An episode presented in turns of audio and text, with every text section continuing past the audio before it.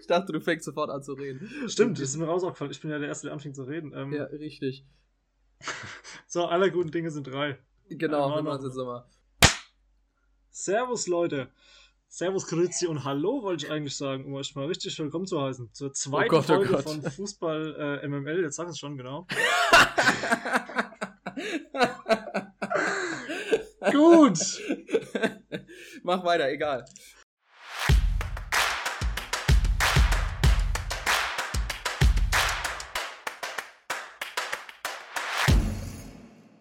Servus, Grüezi und Hallo zur zweiten Folge vom Football Heritage Podcast. Ja, tatsächlich, wir sind in der zweiten Woche und es gibt schon die zweite Folge. Ähm, bitte gewöhnt euch erstmal nicht an den Tonus. Wir probieren ihn natürlich einzuhalten, aber wir wollen hier keine falschen Hoffnungen schüren. Zumindest nicht noch mehr, als ich letzte Woche schon getan habe. Aber mal schauen, ob wir diese Frequenz einhalten können. Ich meine, wir haben ja schon Versprechen gebrochen, unsere Prognosen sind scheiße, ja. Also eigentlich weiß ich nicht, warum, warum uns die Leute noch zuhören. Denn wir haben den, den Fluch eines bekannten Podcasts, der so ähnlich klingt wie M&M's, ja, den haben wir, den haben wir übernommen in unseren Prognosen und in unserem Timing, was die Aufnahme angeht. Denn ich glaube, also die erste Sache, die passiert ist, war wirklich fünf Minuten nachdem wir gestoppt haben, die Aufnahme, wurde Heiko Herrlich entlassen. Und dann kam unsere Prognose ne, mit unseren 40 Prozent. Aus den 40 Prozent wurden dann 400 Prozent nach zwei Stunden. Deswegen war, glaube ich, also ich glaube, wir haben uns, oder du hast dich, du hast es ja gemacht, bezüglich des Schneidens und so weiter, musste man sich dann doch ein bisschen beeilen, damit das irgendwie noch eine gewisse Relevanz hatte irgendwie, dass wir darüber reden und sagen, ja, vielleicht könnte es ja passieren und dann ist es nicht schon passiert. Was ja, aber ich glaube, wir haben es zeitlich vielleicht hinbekommen, ich weiß es nicht. Ich glaube, vor Nagelsmann, äh, nee, das hat nicht funktioniert.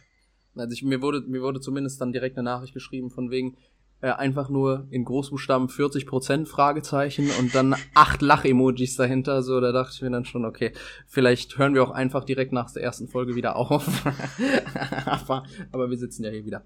Ging ja schon los mit unseren äh, Testhörern, die miterleben durften, wie wir über die Super League abgekotzt haben, nur damit sie dann, wenn wir wirklich die erste Folge raushauen, schon wieder erledigt ist. Also ich meine, gut, das ist, das ist ja positiv. Also da habe ich kein Problem mit, dass das wieder abgesagt wurde. Aber was hatten wir, was hatten wir noch verkackt? Ach, die Champions League-Tipps, genau. Das ja, war ja auch noch. Sensationell. Ich glaube, du hast, wir hatten beide gesagt, es gibt einen Sieger bei Real gegen Chelsea. Ging ja dann auch mhm. genauso aus, wenn Timo mhm. Werner mitgespielt hätte.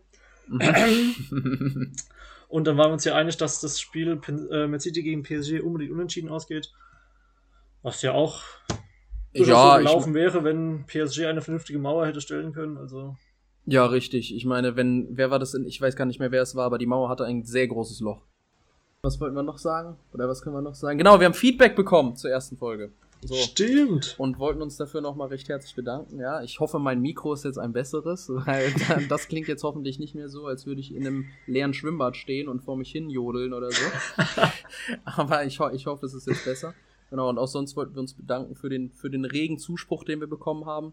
Wir haben, glaube ich, also ich habe mir insgeheim ein Ziel gesetzt, was an Hörern, die wir eventuell haben könnten in der ersten Folge und es wurde verdoppelt. So. Oh. Ja, genau. Also ich dachte, das wären 600.000 und es waren 1,2 Millionen. Deswegen, nein, vielleicht muss man da ein bisschen was abziehen. Aber ja, Deswegen von unserer Seite nochmal vielen Dank. Solltet ihr weiterhin Fragen und Anregungen haben, ne? auch natürlich Themenvorschläge etc., dann könnt ihr das natürlich auch weiter über unsere sozialen Plattformen uns mitteilen oder auch privat. Und es gibt Neuigkeiten auch, wo man uns hören kann. Ne? Jo, und zwar habt ihr wahrscheinlich gesehen, dass wir die erste Folge auf Spotify gepostet haben. Ähm, ganz nebenbei sind wir oder hosten wir unseren Podcast über Anchor FM, da findet ihr uns auch. Und dank Anchor haben wir uns jetzt mit verschiedenen Podcast-Plattformen verbinden können. Ihr findet uns deswegen auch auf Google Podcasts, bei Castbox und bei Radio Public. Und sofern wir die Probleme, die wir in der letzten Woche noch mit Apple Podcasts hatten, äh, in den Griff bekommen, werdet ihr uns im Laufe der Woche auch noch über Apple Podcasts hören können. Vielleicht weiß da sogar noch jemand irgendwas drüber, weil bei Apple Podcasts wir nämlich beide das Problem haben, dass wir uns, wenn wir uns einloggen, wir den Sicherheitscode angeben müssen und dann es einfach wieder passiert, dass wir wieder in den Login-Prozess kommen. So, so dass man einfach nicht weiterkommt und sein ASS-Feed eingeben kann oder sowas, sondern man ist einfach die ganze Zeit in diesem, in diesem Login, in dieser Login-Schleife. Und Reddit und Co. helfen da auch nicht weiter, weil da einfach immer nur steht, ja, ich habe das Problem auch und ich habe keine Ahnung, wie man es löst. So, Dankeschön. Deswegen äh, kann es noch ein bisschen dauern, aber vielleicht schaffen wir es ja noch. Dann gehen wir mal auf unsere, unsere inhaltlichen Themen, die wir haben. Wobei ich wahrscheinlich heute nicht so viel dazu beitragen kann, denn ich hatte eigentlich letzte Woche Fußballpause. Warum? Weil ich ehrlich gesagt einfach keinen Bock hatte. So, also die, die, die Spiele, die waren ja sogar recht, recht nett, ne? Wir haben ja auch über das, wir haben ja auch über die Ligue 1 letzte Woche noch gesprochen, was man sich da angucken kann am Wochenende so. Aber es ging ab Montag dann eigentlich los. Das Dienstag, Mittwoch war Champions League, Donnerstag war Europa League, Freitag, Samstag war DFB-Pokal, ne? Und das erste Mal. Du konntest jeden Tag eigentlich Fußball theoretisch auf Richtig, genau. Also mit Ausnahme von. Nee, ist egal. Ähm, aber ich hatte irgendwie, irgendwie bin ich übersättigt. Ich glaube, es hing bei uns gerade in Deutschland jetzt ein bisschen damit zusammen, dass du halt kein Bundesliga-Wochenende hattest, wie du es gewohnt Das kann warst, sein. Weil der Pokal aufs Wochenende gelegt wurde. Aber es war irgendwie mal doch ganz angenehm, dass Samstagmittag 15.30 Uhr mal nichts ja. war. Und auch die anderen 48 Stunden Wochenende eigentlich weitestgehend ohne Fußball zu war, Warum, warum wurde es überhaupt das Wochenende geschoben? Das habe ich nicht verstanden. Der Rahmenterminplan von der DFL kam ja raus letztes Jahr im mhm. Sommer. Und da wussten sie ja noch nicht, oder sie wussten noch nicht sicher, dass es bis zum Ende keine Zuschauer geben wird. Sie haben ja wahrscheinlich darauf gehofft, dass spätestens jetzt 2021 Zuschauer ja, starten. Ja. Zumindest mal zum Teil. Und dann werden sie wahrscheinlich deswegen keinen Bundesligaspieltag hier hingelegt haben, weil ja der 1. Mai ist. Ach klar. Da diese natürlich. riesen Aufschrei von der Polizei, dass sie da keine Sicherheitskräfte stellen können. Und dann hat die DFL gedacht, gut, schlagen wir zwei Fliegen in einer Klappe. Wir legen den Bundesligaspieltag jetzt zehn Tage vorher, deswegen gab es vor zehn englische Tagen Woche. eine englische ja. Woche. Und wir packen die zwei Pokalspiele, wo wir ja nicht viel Polizei dafür brauchen, nur für die zwei Standorte, legen da den Pokal hin. Vermute ich mal, wird der Grund Das ist natürlich sein. clever. Das habe ich überhaupt nicht auf dem Schirm gehabt. Aber ich habe auch irgendwie Samstag immer nicht gemerkt, dass 1. Mai war. So. Deswegen. ja, äh, bis auf Berlin hat es auch, glaube ich, keine wirklich. Hat's ja, keine gut, aber Be Berlin ist ja immer, ne? War das, nicht, war das nicht sonst immer noch Hamburg? Hamburg war eigentlich schon bei G20. Ach, bei G20, genau. Und Hamburg war natürlich dann auch nach der, denn der, der Fluch ist besiegt, so, deswegen war, war Hamburg natürlich auch heute relevant wegen Daniel Thune. Yes. Wir haben es tatsächlich mal geschafft zu warten. Genau, genau. Beziehungsweise unter glücklichen Fügungen kam es so, dass uns nicht dafür weiter, weil eigentlich bei unserem eigentlichen Plan äh, wären wir wieder voll in die ja. Falle gedacht. Das heißt, wir müssen es jetzt einfach immer so lassen, dass wir immer morgens noch ein bisschen, noch ein bisschen Platz haben, dass die ganzen Leute ihre Trainer rausschmeißen können. Und dann, und dann sind wir dran und machen Breaking News. Das heißt, wir nehmen jetzt ab jetzt Montag so um 11, 12 abends auf und dann. Genau, ja. ja richtig, richtig. Und dann gibt es immer noch ein Zwischenbreaking. So, wir machen Daily Podcasts oder sowas. Nee, ich glaube. Ich glaube eher nicht. Ja, aber auch bevor wir zum HSV springen, ähm, finde ich, bleiben wir noch mal kurz bei dem Thema Übersättigung. Ja. Ähm, ich meine, es hat zum Teil mit der Pandemie zu tun. Das fing ja quasi dann letztes Jahr im Ende Mai an, wo sie dann die, Termine, die Spiele nachholen mussten und alles mhm. halt, wo es ja nur noch englische Wochen gab. Mhm. Also ich bin schon immer, wenn es, seitdem ich Sky und The Zone abonniert habe und es läuft ein geiles Spiel, gucke ich es auch. So, ich wenn ich jeden Tag Fußball gucke, gucke ich jeden Tag Fußball. Und ich fand es auch immer geil. Ich habe mich immer gefreut auf die Wochen im März und im April, wenn jede Woche Champions League war oder Pokal ja. oder sonst was. Aber jetzt seit der Pandemie, also spätestens seitdem jetzt diese Saison wieder losging, ist es bei mir echt so abgeebbt. Ja. Weil es einfach too much wird. Das, das stimmt. Ich glaube, das hängt auch viel damit zusammen, dass man einfach nicht mehr dieses Feeling hat, weil die Fans nicht da sind. So. Ja. Weil, also bei sämtlichen Highlight-Videos immer, wenn ich irgendwas gucke, merke ich, dass da irgendwas ist, was momentan nicht ist. Nämlich, ja, yeah! sowas, ne? Und das fehlt halt momentan, wenn da einfach nur drei Leute brüllen Jawoll und klatschen, nachdem ein Tor gefallen ist. Ja, deswegen, also auch, wie du gesagt hast, diese Woche, die Spiele waren alle gut, es waren alles Entscheidende, ne? Es ging ja um Einzug ins Halbfinale, Einzug ins Finale und so weiter. Aber irgendwie hatte ich das Gefühl, ich habe das alles schon mal gesehen, so, und ich brauche das, ich brauche das jetzt gerade nicht. Guter was, Punkt, ja. Ja, was eigentlich bisher noch nie vorkam. Aber ja, dadurch, dass eben sehr viel, wie du gesagt hast, dadurch, dass die Saison ja so gestaut ist, dass es auch später losging, aber früher aufhören muss, ne, ist äh, die, das, es wird ja alles komplett konden kondensiert, ist das das richtige Konzentriert. Wort? Konzentriert. Konzentriert, Dankeschön. Es wird, es wird einfach alles zusammenge zusammengestaucht. So, das ist das Wort. Ja, und das weiß ich nicht, ich bin gespannt, wie das bei der EM ist. Ich bin auch sehr interessiert daran, was die Anschaltquoten, Einschaltquoten dann ein, angeht, ne, wenn EM ist, ob da viele Leute zugucken oder nicht, weil insgesamt ist ja in Deutschland ist auch momentan so, dass, der, dass man der Nationalmannschaft jetzt nicht so gerne zuguckt. Glaube ich zumindest. Also früher war, früher war die Nationalmannschaft schon der deutschen Lieblingsprodukt. Ich glaube, ja. auch gerade beim jetzt ist mal wieder ein großes Turnier. Du wirst, denke ich, schon merken, also gerade diese, diesen Terminüberdruss, den wir gerade beschreiben, ähm, haben, glaube ich, wirklich nur so die 5 Millionen hartgesottenen Fußballfans in Deutschland. Und bei einer EM hast du ja dann doch wieder die äh, berühmt-berüchtigten 20 Millionen Bundestrainer. 80. Brauchen, ja, 80 waren es, also ich probiere wirklich ein realistisches Bild zu zeichnen. 20 Millionen haben dann doch bestimmt äh, zumindest die EM teilweise verfolgt. Mhm. Und aber mindestens mal 70 Prozent davon gucken gerade kein Fußball. Also die äh, spüren dieses Termingedränge gar nicht. Die das freuen stimmt. sich dann wirklich nur drauf, wenn der Käse losgeht. Das Aber stimmt. was du Thema Einschaltquoten haben wirst, du hast halt durch diese ähm, paneuropäische EM wieder so Spiele in der Gruppenphase, die kein Mensch interessieren werden, weil ja. Slowakei gegen Ungarn spielt, oder sonst Ja, also, ja, das stimmt du hast ja bei der letzten EM schon gehabt, und zwar glaube ich auch bei der WM so, dass teilweise drei Spiele oder vier Spiele an einem Tag waren. Also von 12.30 Uhr mittags bis, ich glaube, die letzte Anschlusszeit war 21 Uhr. Mhm. Ich habe mir auch nicht alle vier Spiele an dem Tag angeschaut. Also, es, gab, es, es, gab dann ja sogar zeitliche Überschneidungen, ne? Also du konntest dich dann, ich glaube, am in den letzten Spieltagen ist es doch immer so am dritten Spieltag in der Gruppenphase dann, dass die Mannschaften immer parallel spielen. Und da hattest du vier das Spiele. Sowieso, so. ja. dann, also in meinen absoluten Hochzeiten habe ich das dann tatsächlich so gemacht, dass ich mir meinen Laptop geholt habe und den Fernseher. Da habe ich auf dem Laptop das eine Spiel geguckt, auf dem Fernseher das andere, was mir dann immer ein bisschen versaut wurde, wenn weil der Fernseher natürlich schneller ist, ne, da stand da schon immer das Tor oben links in dem anderen Spiel und ich dachte mir immer so, alles klar, dann passiert ja jetzt gleich was. Deswegen das Erlebnis war ein bisschen eingeschränkt, aber trotzdem hat man es natürlich gemacht. Ne. Ich weiß nicht, also erstens weiß ich nicht, ob das bei der EM jetzt auch so sein wird und außerdem wüsste ich nicht, ob ich die, ja, also irgendwie ist es, es reicht sowas. Ja, also Fußball ohne Fans angeht. Man kann natürlich nichts dran ändern, ja, deswegen, also ich will jetzt hier nicht irgendwie auf, auf diese Keule hauen, auf gar keinen Fall, darum geht es mir nicht, aber ja, man merkt irgendwie dann schon, nachdem es ja jetzt wirklich über ein Jahr ist und jetzt die gesamte Saison so war, merkt man eigentlich schon, dass das eben das Wichtigste Ja, genau, ist. und deswegen könnte ich mir vorstellen, dass die eben doch so einen Push gibt, weil du einfach dann wieder Zuschauer haben wirst. Also ich meine, es ist ja kein Zufall, dass jetzt gerade die Standorte noch behalten werden. Ähm, in Ländern, in denen sie sagen, ja komm, dann verreckt halt alle im Stadion, Hauptsache sie sind halbwegs gefüllt. Ähm, und in England also England kann man es ja auch vertreten, dass dann Leute zugelassen sind, weil die Impfquoten ja. einfach dementsprechend hoch sind. Ich meine, die Pubs sind ja auch die ganzen Wochen schon voll. Ja, ähm, ich habe ich hab heute, äh, sorry, ich habe letztens ein Video gesehen, gestern war das, glaube ich, oder vorgestern.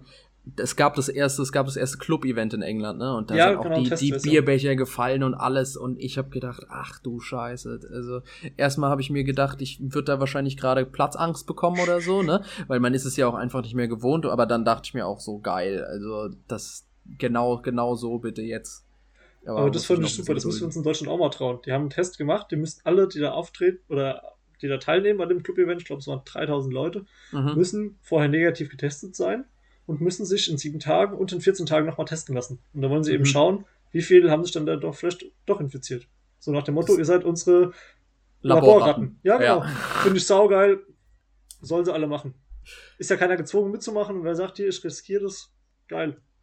Ach, Ah ja, du, ich, ich wäre da, wär ich dabei? Nee, ich wäre nicht dabei. Ich, ich, ich glaube, ich hätte zu viel Schiss. genau. oh Gott, jetzt kommen schon die, jetzt kommen schon die Musikeinlagen hier.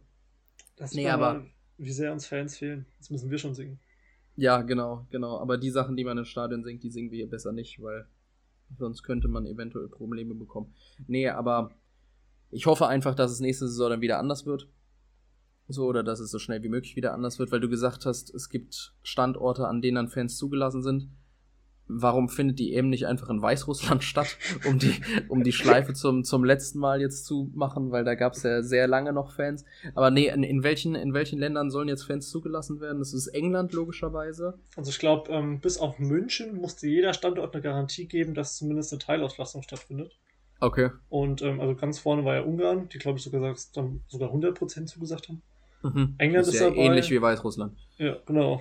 Ist auch sehr, also die Staaten sind quasi austauschbar. Ja. Ähm, England, da war ja, ist glaube ich, entweder ist es Dublin oder ist es ist Belfast. Eins von beiden ist eigentlich ein Austragungsort. Und da mhm. war noch die Diskussion, ob sie vielleicht ihre Rechte verlieren an England, weil die eben sagen, wir können nicht garantieren, dass ihr bei uns mit Zuschauern spielen könnt. Mhm. Ähm, Bilbao hat sie jetzt verloren, weil sie gesagt haben, könnt ihr vergessen. Da ist aber Sevilla als, also als Ersatzort im Gespräch, wobei ich nicht kapiere, was innerhalb von Spanien der Unterschied sein soll. Aber ja. irgendeinen wird es geben. Und dann hast du, glaube ich, Rom war noch einer. Und Baku, meine ich sogar. Okay. Also es gibt so sieben oder acht Standorte und alle haben gesagt, mindestens mal 30, 40 Prozent okay. Auslastung. Im Zweifel warum schickt man es nicht komplett nach England? Nee, aber es ist ja, es ist ja die Jubiläumsedition, deswegen muss es ja europaweit stattfinden. Haben wir ein Jubiläum, Auf, echt? Ja, es ist doch, also 2020 sollte es ja eigentlich passieren und da war doch der Grund dafür, dass es in ganz Europa war, war doch irgendwie, dass es sich ich weiß nicht, ob es das, ob es die 20. ist, die 15. Ah, okay. oder ob das x Jahre ist oder keine mhm. Ahnung was.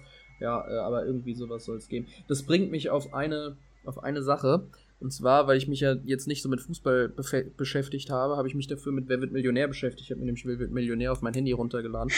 Und äh, da, da ich mit einer, mit, mit meiner Freundin, schöne Grüße, gestern in Mainz war, haben wir, haben wir auf dem Weg Wer wird Millionär gespielt. AKA es ist nicht wer wird Millionär, sondern wer weiß mehr über Fußball eigentlich, weil wirklich 50% der Fragen waren Fußball und ich habe mich zweimal gehörig blamiert, deswegen möchte ich dir diese Fragen auch stellen. Wobei die eine Frage meiner Meinung nach falsch war. Die eine Frage. Das heißt, du sollst hier den Waldi Hartmann machen, oder was dann? Richtig, genau. Das heißt, die erste Frage war, in welchem Jahrzehnt der 90er war Deutschland zweimal im WM-Finale? In welchem Jahrzehnt der 90er? Hä? Ja. Der 1900er, also das 19. Das äh, der, Entschuldigung, Entschuldigung, des 20. Jahrhunderts, nicht, ja. Also 50er, 60er, 70er, 80er, 90er und so weiter. Nochmal, in welchem Jahrzehnt war? In welchem Jahrzehnt war Deutschland, nicht googeln, in welchem Jahrzehnt war Deutschland zweimal im WM-Finale? In den 80er. Das ist richtig, ja. 82, 86. Schade, ich wusste es leider nicht. Wer wird Millionär hat nach meiner Erinnerung gesagt, die 60er wären richtig, deswegen war das auch falsch. Nur so, 66, also waren ja nur zwei WM, 66 richtig, und 62 genau, ja. und 62 war Deutschland definitiv nicht im WM-Finale. Richtig, genau. Und dann habe ich auch noch gelernt, dass Deutschland ja 82, 86 und 90 im WM-Finale war. Das ist richtig. Das ist, das und ist 94 äh, auch, wenn du Mario Basler fragst. genau. Und die zweite Frage, die ist aber viel schlimmer, dass ich die nicht richtig hatte. Welche Mannschaft wurde im Jahr 1938 zum zweiten Mal Weltmeister? Italien. Ja, schade. Gut, dann äh, habe ich, mich, hab ich mich tatsächlich blamiert. Ich habe gesagt Uruguay. Nee, äh, 1950 zum zweiten Mal Weltmeister. Ja, ja, ich hatte nämlich im Kopf, dass sie von den ersten vier irgendwie zwei, also die haben ja nur zwei. Genau, 30 und 50. Ja, genau, von den, von den ersten vier dachte ich, haben sie zwei gewonnen. Aber waren es dann nicht sogar die ersten vier? Ja, genau, zwei von vier. Siehste. Zweimal Uruguay, zweimal Italien. Deswegen war es ja dann doch nicht so schlimm. Ja, aber so habe ich mich in den letzten Tagen beschäftigt. Dann mit Wer wird Millionär. Das war, das, das, war sehr, sehr gut. Dann ist, glaube ich, alles gesagt zum Thema, ähm, wir sind Fußball begeistert und äh, wir genau. leben für den Fußball hier in diesem Podcast. Genau, und wir gucken uns äh, jeden Tag, wie du immer gesagt hast, wir gucken uns jeden Tag die Spox-Nachrichten an und so weiter. Nee, aber das bei Wer wird Millionär, Wer wird Millionär lernt man ja auch eine Menge, was den Fußball angeht, ne? So. Kommen wir zurück zum eigentlichen Thema, nämlich zum Fußball. So, und ich hatte ja schon den HSV angedeutet gehabt, ne? Deswegen können wir da jetzt, nachdem wir eigentlich beide gesagt haben, dass wir keinen Bock mehr haben,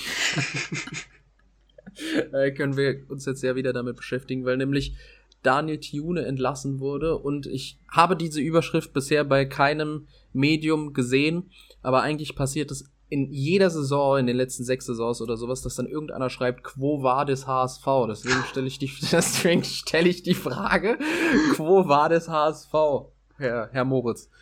Ah, es ist sensationell. Ähm, ich dachte wirklich, sie packen es dieses Jahr ohne Trainerentlassung.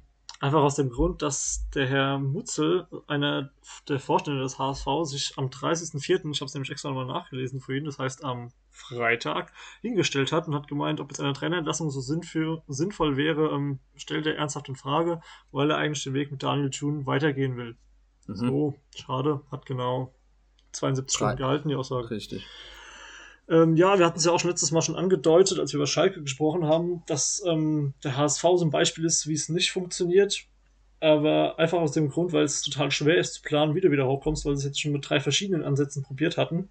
Unter mhm. anderem mit dem Trainer Daniel Thune, der eigentlich Zweitliga erfahren ist und eher für diesen Zweitliga-Fußball kämpferisch stark, äh, offensiv, äh, dreckig, eklig, wie auch immer, was man halt alles so mit der zweiten Liga in Verbindung bringt, steht.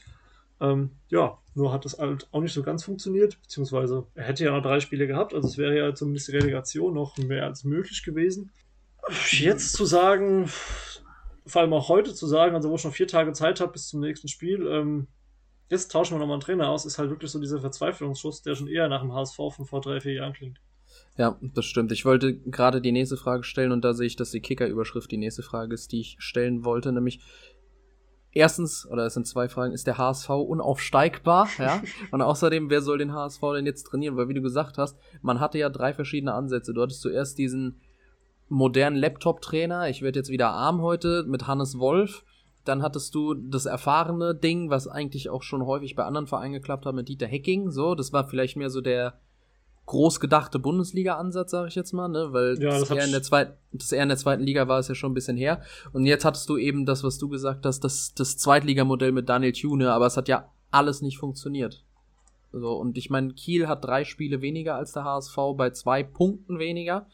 Deswegen bezweifle ich stark, dass es noch die Relegation wird bei denen. Hm, sondern. Glaube ich leider schon, weil Kiel, klar, man muss jetzt nicht mehr in dieses Pokal, nennen wir es Blamage, in dieses Pokal-Blamage hineininterpretieren, als da war.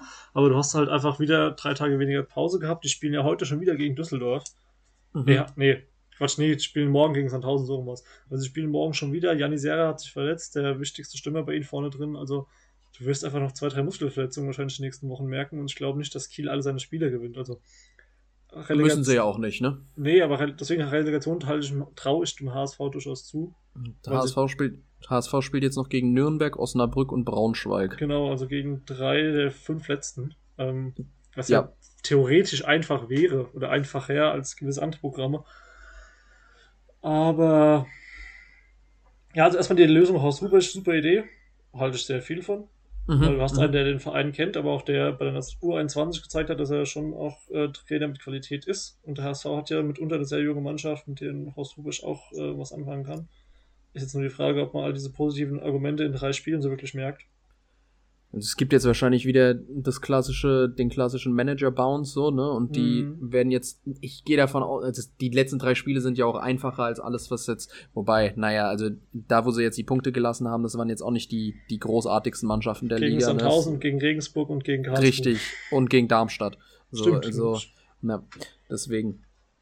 Ähm, ja, aber ich glaube, das ist leider ein bisschen zu spät.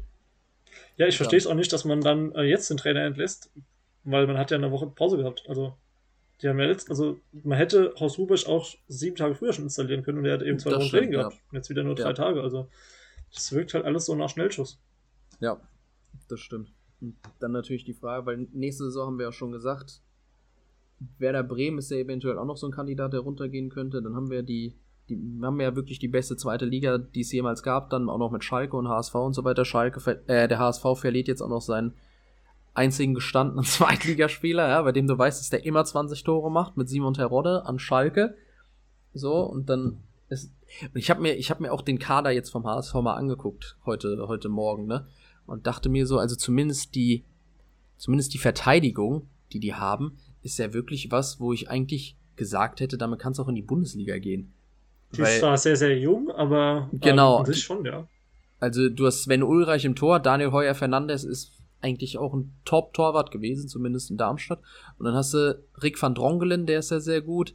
Okay, Haier, Leisner, Jung, I don't know. Aber Leibold und Wagnermann sind ja jetzt auch keine, keine komplett schlechten, so, ne? Deswegen, das klingt ja eigentlich schon mal ganz gut. Und vorne hast du Terodde, wie gesagt, der dir, wie viel hat er gemacht? 21 Tore. Diese genau. Saison, der garantiert dir das ja auch eigentlich in der zweiten Liga. Sonny Kittel ist jetzt auch niemand, der nur gerade ausrennen kann, ne? Und du müsstest halt ganz klar, also jetzt, abgesehen davon, dass sie Terodde auch verkauft haben, aber selbst wenn er geblieben wäre, hat er auch schon gezeigt, dass es für die erste Liga dann halt doch nicht reicht. Ja. Also neun Stürme hättest du gebraucht. Dann hast du noch so zwei, drei Kandidaten von Trongen, der den Kreuzbandriss gehabt hat, erst vier Spiele die Saison, weil danach noch Muskelverletzungen hinzukamen. Also Toni Leisner ist Zweitligaspieler, Jung wollen sie abgeben, also du hättest schon viele Baustellen gehabt für die erste Liga, so ist es nicht. Mhm. Gerade hättest du schon nicht auf links drehen müssen, aber du hättest einige Stellschrauben gehabt. Ja. Aber er ist definitiv genug, um in der zweiten Liga einfach Platz 1 zu holen. Fertig. Ja, eben. Und sie haben ja auch trotzdem noch, ich, so viel würde ich da drauf nicht geben, ne, aber es ist ja ein gutes, gutes Indiz eigentlich. Sie haben ja immer noch den höchsten Marktwert der zweiten Liga. Und auch mit ordentlichem, also wir haben Hamburg mit 35 Millionen, Düsseldorf mit 33 Millionen, dann kommt ganz lange nichts und dann kommt Hannover mit 25. Schön, dass keiner von also, den drei in den Top 3 steht. Richtig, genau. Sondern Kräuter Fürth sind dann die nächsten, aber da gab es wahrscheinlich sehr viele, sehr viele Upgrades diese Saison. Oh ja. Und die werden, die werden ja auch leer gekauft. Deswegen bin ich immer gespannt, wie sich das dann entwickelt. Nee, aber weil wir gerade beim HSV waren, vielleicht auch noch Werder Bremen, ne? Die waren ja. Das, das war wirklich bitter. Also da habe ich tatsächlich, ich habe gelogen, ich habe die letzten fünf Minuten von Bremen gegen Leipzig auch geguckt, weil ich mir dachte, Es ist mir vollkommen egal, wer da gewinnt, aber ich habe Bock auf, ich hab Bock auf Elfmeterschießen. Ne? Dann mache ich an und dann fällt es 2-1 und ich dachte mir, Dankeschön, dann kann ich jetzt wieder ausmachen.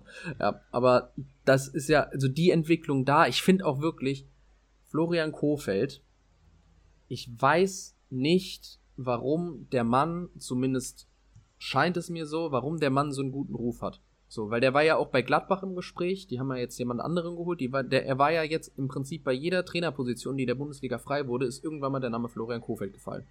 Und ich frage mich tatsächlich, wieso weil das ist meiner Meinung nach einer der überbewertetsten deutschen Trainer, die wir haben. So, weil es ist jede Saison dasselbe. Also, man, was heißt dasselbe? Irgendwann gibt es immer in der, in der Phase oder in der Saison von Werder Bremen gibt es irgendwann immer mal eine Phase, die, da läuft es ganz gut.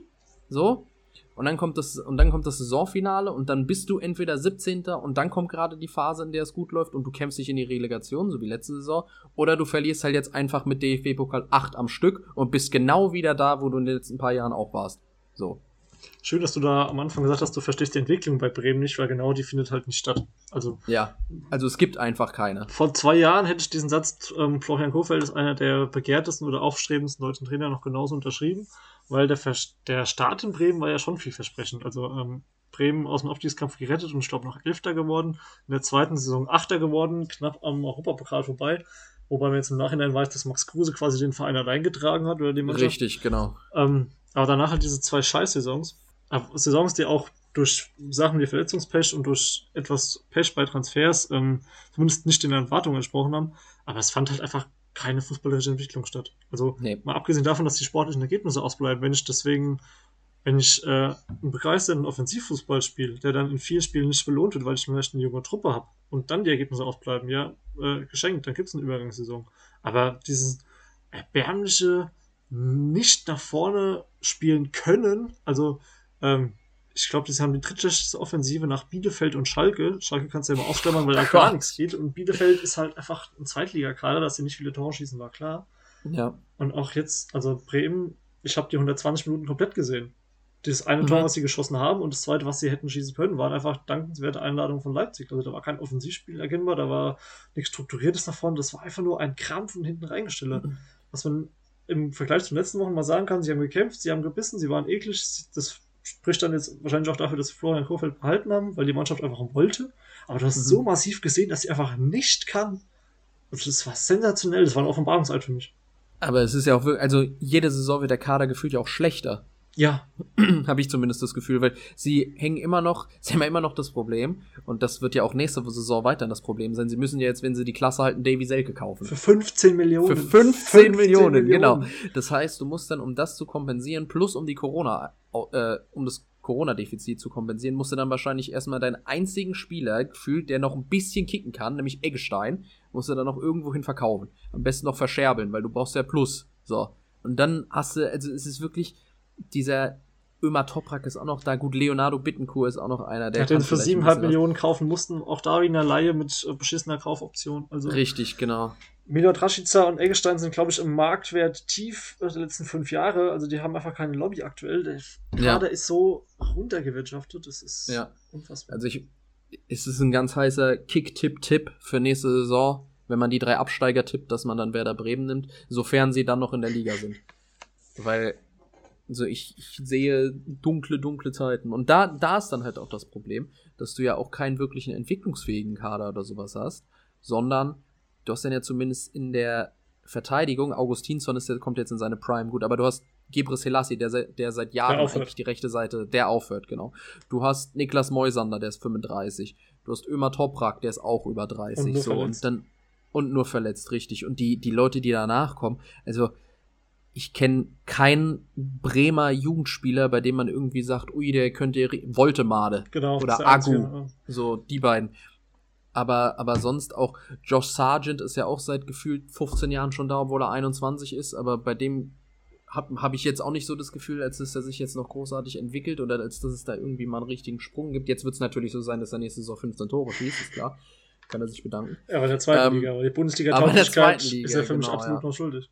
Ja, da haben sie noch Lücke, aber der ist ja immer, der ist ja leider sehr häufig verletzt, also Niklas Füllkrug. Ja, ja, also für mich auch ein cooler Typ und so. Ich mag ihn auch als Stürmer, ist auch nicht schlecht, aber wie du sagst, äh, kommt nie in Tritt, weil ständig irgendwas in der Wade zwickt oder sonst wo. Ja. Ja, also das ist wirklich kritisch. Sie haben ja schon Sehr die Landesbürgschaft kritisch. aufgenommen, ähnlich wie Köln. Mhm. Einfach um überhaupt äh, weiter zu finanzieren zu können. Und ich, also wenn Bremen wirklich absteigt, dann sage ich ganz klar, haben wir zweiten ersten FC Kaiserslautern. Weil Bremen wird dann nächstes Jahr so in eine massive finanzielle Schieflage geraten. Auch wenn, das, sie, das auch wenn ihnen dann die 15 Millionen für Selke erspart bleiben, verlieren sie halt dafür 30 Millionen an TV-Einnahmen. Also, ja, und sie verlieren ihre einzigen gescheiten Spieler. So sowieso, ne? Mit Rashica und Eggestein dann. So, also das wird, das wird, glaube ich, übel. Sie müssen es diese Saison irgendwie schaffen. Ich weiß nicht, ob du das Restprogramm im Kopf hast. Gladbach, ich meine noch Stuttgart und Union, wenn ich richtig bin. Leverkusen, Augsburg und Gladbach, aber ja. fast. Ja. Also gegen Leverkusen zu gewinnen, musst du erstmal schaffen. Dann ist es in Augsburg. Das ist jetzt auch nicht so einfach. Und zum Abschluss gegen Gladbach, die dann ja wahrscheinlich um Europa wieder kämpfen. So. Also da können auch gut und gerne nochmal drei Niederlagen stehen. Definitiv. Und dann bist du komplett abgestiegen. So, und du hast dich wirklich. Bremen sollte sich vielleicht auch mal von diesem das macht ja Bremen auch aus und das ist ja auch ganz schön und rosig und alles, ne, aber vielleicht sollte man sich immer von diesem System entfernen, dass wirklich jeder, jede Person, die in Bremen was zu sagen hat, eine Bremer Vergangenheit haben muss. Gut, das, ähm, also ja, das ist dieser Romantik-Gedanke, aber den hast du zum Beispiel auch in München und in München wird dafür gehypt, ne? Also dieser Stall, also bei manchen heißt es Stallgeruch, bei Bayern heißt es Bayern DNA gerne auch Mentalität genannt, äh, da finden sie es wieder super, ne? Weil jeder, der bei Bayern ist, äh, steht ja für Gewinnen und äh, für Einsatz und Ehrgeiz und keine Ahnung was. Also das Ding ist ja, wenn, wenn deine DNA daraus besteht, zig deutsche Meisterschaften geholt zu haben, ist das ja auch was Gutes, wenn deine DNA daraus besteht, sich in den letzten paar Saisons immer auf Platz 16 oder 17, äh, auf Platz 16 oder 15 zu retten, ist die DNA halt ein bisschen scheiße. so, deswegen, ja, ja, also so, so brichst du ja auch die Strukturen dann auf, die dann da vielleicht sind und wenn dann, wenn da irgendjemand von außen, Thomas Eichin war ja, hatte der auch Bremer Vergangenheit? Ich weiß es gar nicht. Ich glaube nicht. Kam aus Ingolstadt sogar, ne? Mhm. Ja, stimmt. Das kann, das kann gut sein. Da haben sie es ja mal versucht gehabt. Ja, also ich glaube, in Bremen hast du das eher, ich meine, eigentlich, ähm, Bremen war, war ja Jahre, jahrelang bekannt dafür, ähnlich wie Freiburg, länger am Trainer festzuhalten und nicht so diese Hauruck-Aktion zu machen, was er jetzt auch wieder mit Kofeld bestätigen, was ja per se was Gutes ist und was man auch immer wieder ihnen zugutehalten muss. Aber jetzt äh, ist halt einfach rum. Also egal wie ja. die Saison ausgeht, da muss was Neues her. Ja, also du kannst gerne am Trainer festhalten, wenn er dich immer souverän, also wenn jetzt Bremen immer Elfter, Zwölfter wird oder sowas, ne? Und das über Jahre. Das ist zwar keine Entwicklung, aber du weißt halt, die Qualität der Mannschaft ist nicht so gut und spielst du vielleicht sogar trotzdem über deinen Möglichkeiten, mhm. wenn du jetzt irgendwie ins gesicherte Mittelfeld kommst. Das ist dann ja okay, weil dann hast du ja deine Ziele erreicht. Aber wenn es wirklich jedes Jahr sowas wird, musst du halt mal drüber nachdenken, ob da dir was anderes einfällt. Und diese, was du gesagt hast, dass da Leute immer oder diese Beständigkeit, das ist ja wirklich schön. Das ist bei Freiburg auch super. Bei Freiburg funktioniert's ja auch, ja? Bei ja. Freiburg ist es erfolgreich. So, und wenn du dann, bei Freiburg planst du halt auch ein, wenn sie die zweite Liga mal gehen, eine Saison, dann ist es vielleicht so. Ja? So wie als sie beim letzten Mal in der Europa League waren und dann in der Liga nichts mehr hinbekommen haben, einfach weil der Kader nicht breit genug war. Aber Bremen hat, muss ja einen anderen Anspruch haben. Also wie du gesagt hast, Bremen war vor wie vielen Jahren noch Champions League? Das ist nicht so lange her. Neun. Ja. Nee, Quatsch, jetzt bin, ach Gott, ich denke immer noch, wir sind 2013. Ähm, letztes Mal Champions League müsste 2009, Acht. 2010, glaube ich, haben sie sich noch Oder so, ja. Also sind zwölf Pi mal Daumen. Doch ja, schon ein bisschen länger, aber. Es ist ein bisschen länger, aber es ist ja trotzdem, also man hat da zumindest mal, man hat da schon gelebt, ja, und die, und die Sachen mitbekommen, so. Deswegen, also der, der Abfall von Bremen ist wirklich extrem schnell und ich finde, was heißt schnell, das geht, aber Früher war Bremen auch wirklich so eine Mannschaft. Da habe ich mir immer gedacht, vor, vor denen hatte man Respekt, weil die konnten kicken und da hattest du immer die Gefahr, dass da irgendwie die Großen auch mal strauchen können und so weiter. Mittlerweile denkst du dir, wenn es gegen Bremen geht und du schießt unter fünf Tore, ist es eigentlich enttäuschend. So als großer Verein. nee, also wirklich, weil, ja, es ist wirklich ein, ein Missmanagement und ein und Downgrade nach Downgrade, was da, was es da angeht. Also, was mir in Bremen jahrelang gefallen hat, was ja viele aktuell nicht hinkriegen, ist so diese Idee. Also Bremen stand für Raute, Bremen stand für 4-4-2, für Offensive. Mhm. Da ging ein Spiel lieber 4-3 aus als 1-0. Und das mhm. haben sie halt komplett aufgegeben. Ja. Also wenn es, wie du gesagt hast, wenn sie gegen Leipzig, gut, gegen Leipzig, ich meine, man muss ja auch die Umstände berücksichtigen und kann jetzt nicht gegen Leipzig volle Offensivpower spielen, ne? Oder auch allgemein, wenn der Kader es halt nicht mehr hergibt. Aber es ist halt wirklich ein stetiger Abstieg von einem Champions League-Kandidaten zu einem Absteiger. So, und es ist ja auch vorhersehbar Absolut. gewesen. In der Art und Weise. Also das, was sie jetzt insbesondere mit den Laien, mit Kaufpflichten immer gemacht haben, Das ist ja wirklich nur immer, wir, wir verzögern unser, unser Minus, was wir dann machen werden, auf das nächste Jahr oder auf in zwei Jahren, damit wir das irgendwie abstottern können. So, aber wenn es dann weiterhin trotzdem nicht funktioniert, dann sitzt du halt auf diesen Ausgaben, ohne irgendwelche Einnahmen zu haben und stehst dann halt doof da. Und haben sich damit Summen aufhalten lassen, die, wie wir ja schon gesagt haben, komplett geisteskrank sind für ja, Spieler, die das absolut nicht mehr sind. Ja, also Corona hat ja, konnte ja keiner vorhersehen, ne? Deswegen ist vielleicht ein Davy Selke dann, wenn nicht Corona gewesen wäre, ist er vielleicht nicht 15 Millionen wert, aber so 5. Genau, das ist es halt. Also wir reden hier von nicht mal eben 2 Millionen zu viel bezahlt, sondern einfach das Dreifache. Ja, ja. Und jetzt wirst du ihn vielleicht für 2 Millionen los oder so. Hat der Mann in der Bundesliga ein Tor geschossen diese Saison? Bestimmt hat er eins mal reingewirkt, aber also mehr als drei hat er definitiv nicht. Okay, ja. Und dann hat er, hat er wahrscheinlich die Dinger gemacht beim zum 1 zu 4, als sie dann irgendwie hinten waren oder sowas und, und Davy Selke dachte sich, jawohl. Und dafür schickst du beispielsweise einen Jojo Eggestein nach Österreich zu Last, Richtig. der jetzt auch nicht die Liga kaputt schießt, aber der durchaus aufblüht. Und der auch in Bremen ja. jahrelang äh, Potenzial nachgesagt wurde, der nur nicht auf der neuen gespielt hat, weil sie da halt Kandidaten wie Davy Selke hatten. Ja, also Davy Selke hat tatsächlich drei Tore, wie du gesagt hast. Eins, ein Elfmeter davon. Und er wurde 16 Mal eingewechselt. Also, ja, klingt nach einem 15 Millionen Spieler für mich. Insbesondere in Corona-Zeiten sind 15 Millionen Spieler eigentlich. Vielleicht will Bremen auch einfach nur absteigen, damit die die 15 Millionen nicht zahlen müssen. Da warst du eigentlich schon, haben wir einen Code geknackt, ne? Das ist es. Weil da machst du plus minus, ne? 30 Millionen weniger Fernseheinnahmen, so. Hast dafür aber die 15 Millionen, die du nicht zahlen musst. Guter Deal. Oh. Guter Deal. Und du hast Davy Selke nicht mehr. Also du musst Davy Selke nicht mehr beim Kicken zugucken. Das ist natürlich das Allerbeste. Deswegen, ja. Ich finde mir das Thema hier an der Stelle ab, weil ich glaube, äh, du merkst uns auch beim Sprechen schon an, es ist einfach nur irgendwie ermüdend über Bremen zu sprechen und auch ein bisschen Richtig. über den HSV, weil ich meine, wir wiederholen uns für unsere Zuhörerschaft wiederholen wir uns nicht, weil es ist erst die zweite Folge, aber so in Privatgesprächen sind es genau die Punkte, die wir seit Jahren vorbringen, weil einfach es ändert sich gefühlt nichts. Also es, weiß nicht, es kommt kein neuer Ansatz da rein, es wird alles probiert, mit denselben Mitteln irgendwie das noch hinaus zu zögern.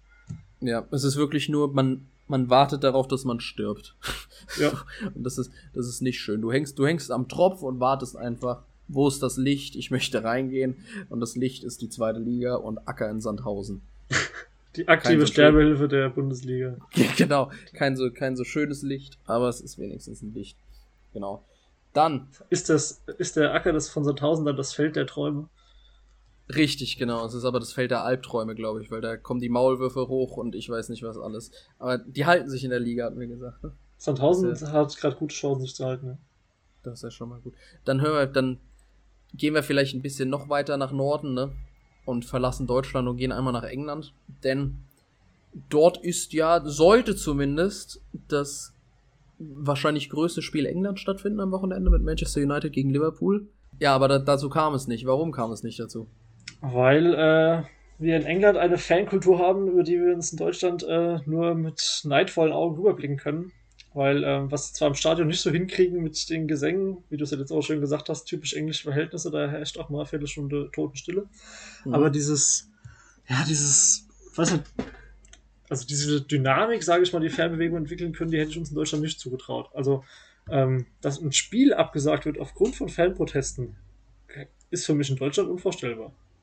Das würde ich eigentlich so unterschreiben. Ich habe aber auch wirklich nicht gedacht, dass es in England möglich wäre. Ja. Weil man eben, weil man da halt immer mehr den Eindruck hat davon, dass es Eventpublikum ist, dass da die Leute hinkommen, um zu, die haben dann ihr Allround-Paket bestellt mit vier Sterne Hotel und dann gibt es noch Mittagessen im Stadion und so weiter und dann gibt es noch eine Tour durch den Fanshop und dann gehen wir wieder so. Aber die Hardcore-Fans sind ja immer noch da. Die sind vielleicht nicht im Stadion, aber wenn dann irgendwie mal sowas ist, und es ist ja wirklich, also ich hatte das Gefühl, dass sich die Super League-Aufregung, die ist ja jetzt wieder recht abgeflacht, bis auf bei United. So, also Tottenham hat auch noch einen Protest geplant gehabt, da kommen wahrscheinlich so 40 Leute, aber das, was bei, was bei United war, das waren ja schon einige ja, deswegen bin ich eigentlich erstaunt gewesen, dass es so extrem war. Aber, und ich habe auch noch ein Bild gesehen, da wurde, irgendeiner musste sogar genäht werden. Ich weiß nicht, was da passiert ist. Oh. Aber der hatte im, im Gesicht einen riesen Cut. Und da habe ich noch gesehen, dass einer die, die Fernsehkamera von Sky umgehauen hat und so. Ja, oder dann über die Werbebande geschmissen hat. Also das waren ja wirklich richtige Zustände, die da waren. Ja, deswegen. Ich habe dann die ganze Zeit auf die Kicker-Benachrichtigung gewartet, wann das Spiel denn angepfiffen wird und dann kam irgendwann Spiel ist abgesagt. So.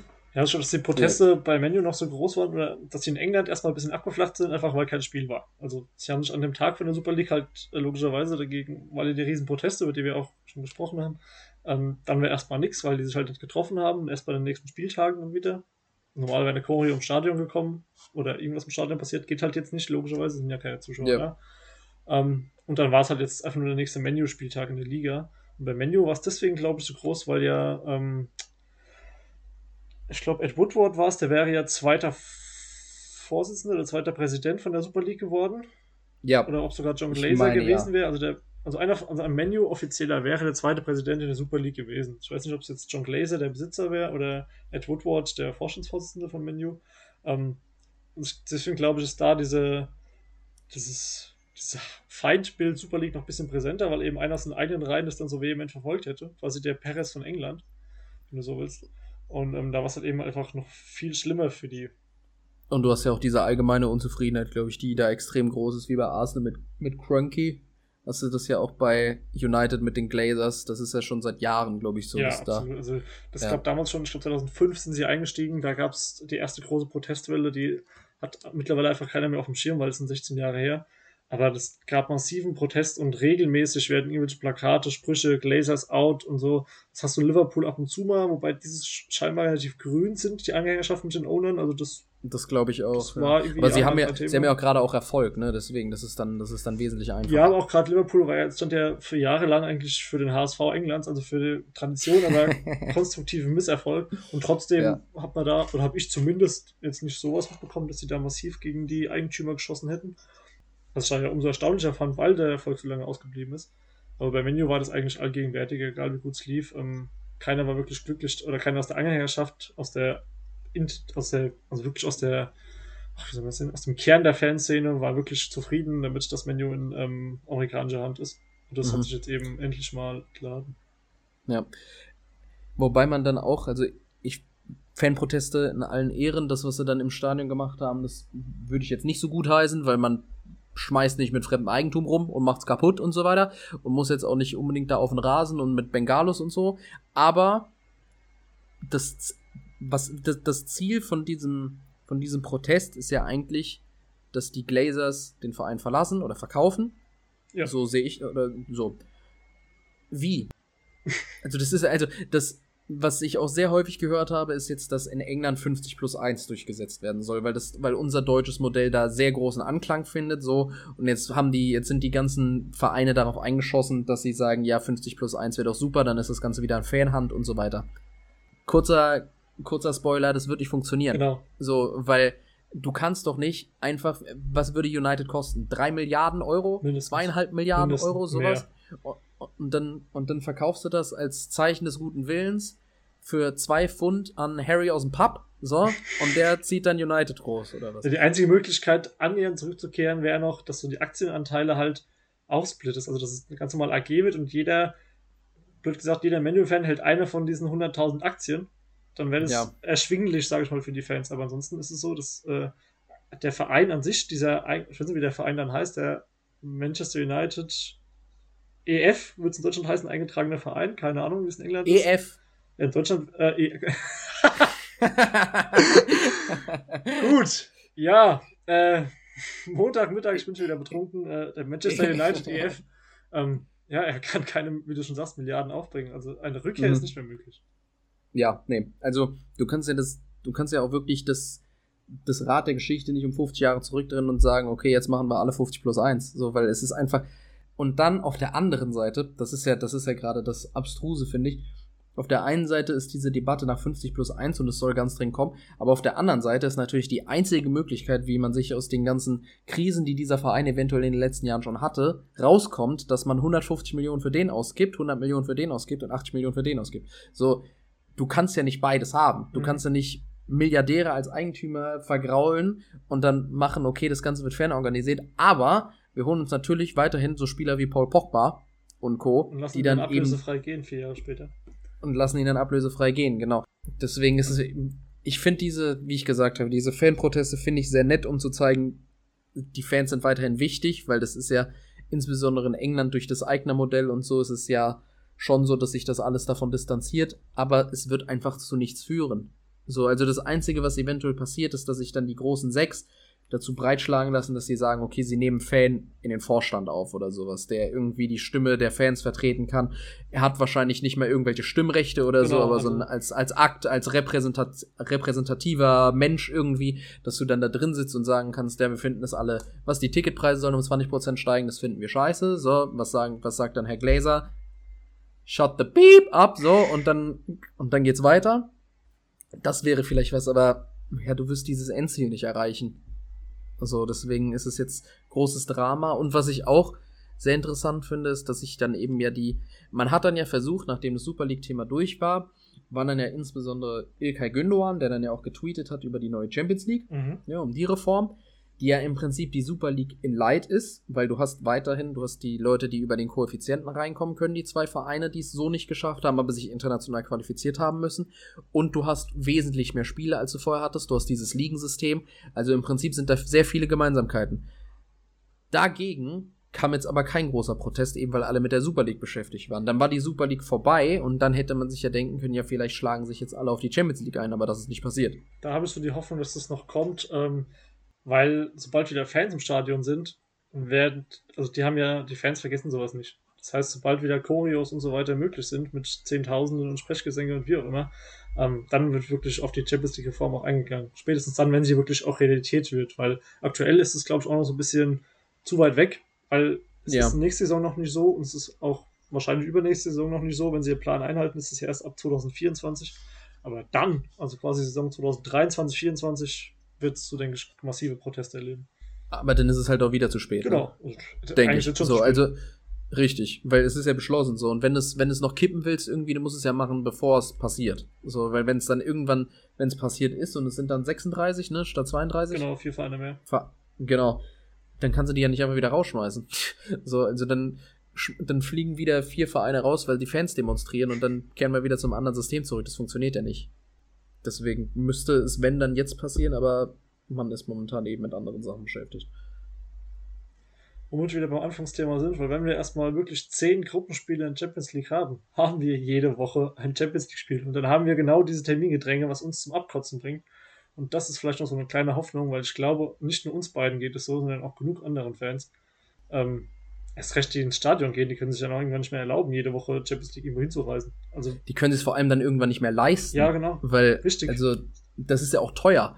Champions League-Spiele sind ja teurer als Bundesligaspiele oder als Spiele in den Ligen. Bei fünf Spielen ins Und du musst reisen, also, richtig. Ja. Ich denke, du bist dann spätestens bei den Zuschauern, ja, ob du einen Einbruch will, weiß ich nicht, weil du vielleicht eher dann die Heim, also dann in dem Ort, wo das Spiel dann stattfindet, mehr Leute ins Stadion gehen, die jetzt vielleicht nicht unbedingt ansonsten ins Stadion gegangen wären. Einfach nur deshalb, weil halt noch Tickets verfügbar sind. Also ob die Zuschauerzahl generell halt runtergeht, weiß ich nicht. Aber ja. Termingedränge wird nicht nur bei den Fans, sondern also nicht nur bei den Spielern so rum, sondern auch bei den Fans noch zu äh, massivem Widerstand führen. Hoffe ich. Das glaube ich auch. Das glaube ich auch. Und natürlich, wie es auch jetzt ist, die Verletzungen und so weiter werden sich auch weiter häufen. Weil es nimmt ja jetzt kein Ende mehr. Du kannst also, mir keinen Topclub sagen, der diese Saison keine Muskelverletzung oder ähnliches aufgrund von Belastung hatte.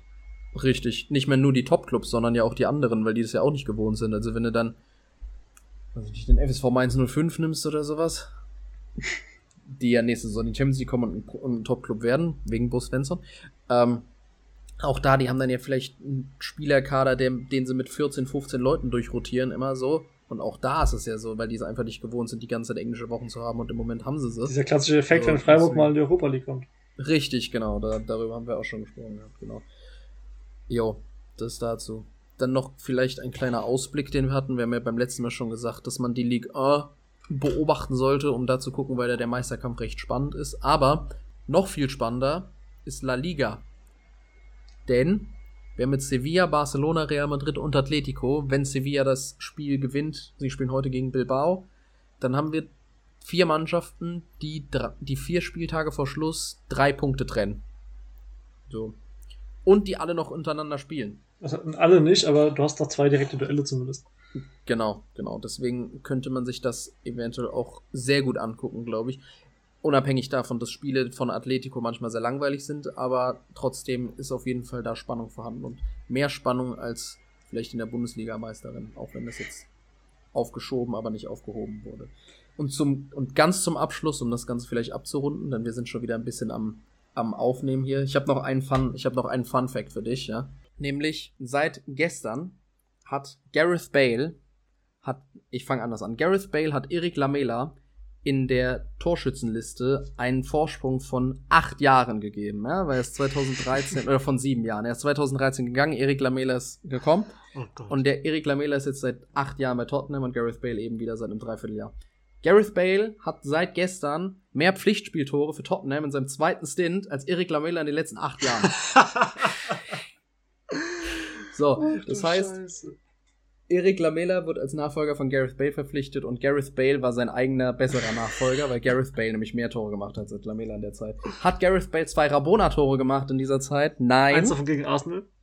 Eins davon gegen Arsenal, genau. Aber, ja, schade. Das war noch der, der Fun-Fact, den ich dir noch mitteilen wollte. Den finde ich sehr witzig. Schade, dass der so am Ende reingepackt war, weil der ist wirklich äh, sehr, sehr gut. Ja, kannst du ihn ja irgendwo anders hinschneiden. Nein. Dadurch steht Tottenham ja tatsächlich nochmal realistische Chancen auf die Europa League. Auf die Europa League, ja. Der Champions League nicht ja, mehr, die Nummer ist durch. Ja, ja, das Restprogramm ist ja auch recht dankbar. Sie spielen jetzt nur noch gegen Leicester, was schwierig ist am letzten Spieltag, aber sonst ist es, glaube ich, noch. Es ist Villa zu Hause, es ist Leeds auswärts. Gut, das ist jetzt auch nicht so einfach. Es war dankbar, weil beide gerettet sind. Richtig, genau. Und dann weiß ich nicht, ich glaube, es ist jetzt gerade der 34. Spieltag, ich bin mir nicht sicher. Ja. Ja, mal schauen. Ich erwarte nichts. Und du bist trotzdem enttäuscht, wie irgendwie. Richtig, richtig. Aber noch Fußballtipps für die nächste Woche, außer die spanische Liga. Die Champions League geht weiter. Nach den Stimmt. Hinspielen ja durchaus noch Spannung zulassen. Theoretisch zumindest. Wollen wir uns wieder zu Tipps hinreißen lassen? Hey, komm, wir haben es so gut gemacht, die waren so zutreffend. Richtig. Also ich, ich, ich bleib bei meinem Finaltipp, ja, dass das Finale City gegen Real Madrid sein wird. Ja, ja. Also da jetzt Real das Hinspiel äh, einen Punkt geholt hat, okay, halte ich das auch. Und sage, bei Man City wird es ein 2 zu 1 wieder, weil ich so kreativ bin, aber wieder für City. Und Real Chelsea oder Chelsea Real wird ein 1 zu 2 für Real und damit sind sie auch durch. Das heißt zweimal 2 zu 1. War wahnsinnig gewagt, ich weiß, aber nur so, nur so behält man bei Kickte Platz 1. Ich würde gerade sagen, ein gewisser Viertplatzierter wäre begeistert von deinen Tipps. Ja, genau. genau, schöne Grüße. Ähm, ja, Man City gegen PSG sollte Mbappé tatsächlich ausfallen. Gut, was er eigentlich auch schon im Hinspiel gemacht hat, wenn man ehrlich ist, auch wenn er auf dem Platz stand. ähm, ich glaube auch, also City wird das Ding mindestens mal 1-0 gewinnen. Vielleicht, na, 1 ist auch, mindestens 1-0 ist auch so ein wahnsinnig mutiger Tipp. Mhm. Ich sag 2-0. Sag doch, mal, sag doch einfach mal 6-7, trau dich auch. Nee, ich spiele ja nicht Werder Bremen mit. Ähm, also. Chelsea gegen Real, ja. Ich glaube, es wird 2-2. Und aufgrund der Auswärtstorregel mogelt sich Real ins Finale. Und dann kommt wieder, dann diskutieren wir nächste Woche über die Sinnhaftigkeit der Auswärtstorregel. Richtig. Dasselbe wird uns wahrscheinlich auch in äh, London passieren, weil Arsenal gegen Villarreal nach dem Witz-Elfmeter für Arsenal im Hinspiel, ähm, glaube ich, wird Arsenal leider im Rückspiel gewinnen, aufgrund von einem 1-0 für Arsenal. Ich, ich bleib dabei, dass Villarreal gewinnt. Und danach werde ich mir den Rest des Abends zwei Stunden lang Arsenal Fan TV angucken und alles inhalieren, was da veröffentlicht wird, weil alle sehr, sehr sauer sein werden und es wird eine große Freude. Und wenn nicht, dann bin ich bei der nächsten Aufnahme halt sehr sauer. Good evening. Aber richtig, good evening, genau. Wir werden es erleben. Dann haben wir noch Europa League nächste Woche. Ne? Im Prinzip haben wir die gleiche Sache wie diese Woche. Vielleicht wird dann die, vielleicht wird die Motivation da ein bisschen größer, es zu gucken, aber ich gehe eigentlich davon aus, weil jetzt hatte man ja so ein bisschen seine, oder ich zumindest hatte jetzt meine Pause, ja, und jetzt, und jetzt steigt die Motivation wieder. Das Wochenende ist ja auch durchaus vielversprechend mit äh, Leipzig gegen Dortmund und Barca gegen Atletico und Man City gegen Chelsea. Und Bayern gegen, und Bayern gegen Gladbach. Ja, natürlich sind die vier schön überschnitten, dass du nicht alle vier gucken kannst, aber. Sehr schön. Da muss ich wieder, Sec da muss ich wieder Second Screen machen, so wie zu WM-Zeiten. Allscreen und. Und dann noch, also einmal Handy, einmal Tablet, einmal Laptop, einmal Fernseher. Hart am Flexen gerade. Third World Problems. genau. So, in, in diesem Sinne wünschen wir euch wieder eine schöne Woche und dann wünschen wir allen, insbesondere Florian Kofeld, eine schöne Zeit. Und wir sehen uns beim Arbeitsamt. Macht's gut. Auf Wiedersehen.